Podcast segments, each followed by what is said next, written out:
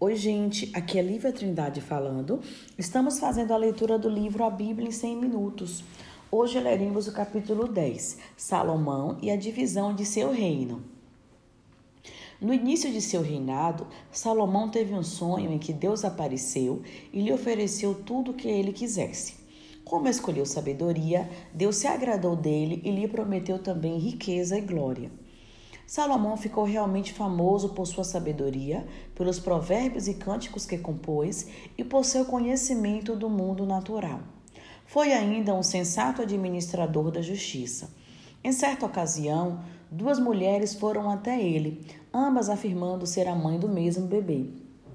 Salomão ordenou que lhe trouxessem uma espada e propôs-se a dividir o garoto em dois, dando metade dele a cada requerente. Uma das mulheres concordou. A outra, porém, disse que preferiria que a rival ficasse com a criança viva.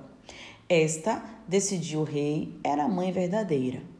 Salomão construiu para si um magnífico palácio em Jerusalém. Também ergueu e mobiliou com extravagância o templo, que, além de guardar a arca da aliança, tornou-se o centro da adoração e da prática de sacrifícios da religião israelita. Quando a rainha de Sabá o visitou, ficou deslumbrada com o que viu na corte. Esse esplendor, no entanto, veio com um preço.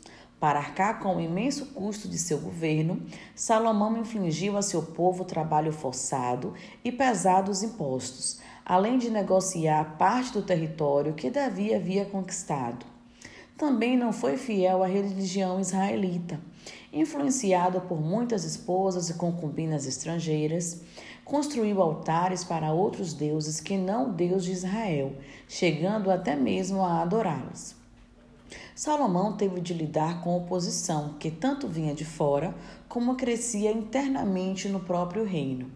Nos últimos anos de seu reinado, foi atormentado por governantes de países vizinhos e precisou suprimir uma tentativa de rebelião coordenada por Jeroboão, um dos membros de sua corte. Quando morreu, foi sucedido por seu filho, Roboão. Jeroboão retornou do exílio para confrontá-lo. Como as tribos do norte tinham sido tratadas de forma severa por Salomão, o povo buscava em seu filho a promessa de que os julgos pesados diminuiriam. Roboão, no entanto, respondeu: Meu dedo mínimo é mais grosso do que a cintura do meu pai. Pois bem, meu pai lhes impôs um jugo pesado eu o tornarei ainda mais pesado. Em seguida, as tribos do norte se rebelaram e escolheram Jeroboão como seu rei. Roboão ficou apenas com o território de Judá, ao sul. Houve guerra constante entre os dois reinados e em ambos deuses pagãos eram amplamente adorados.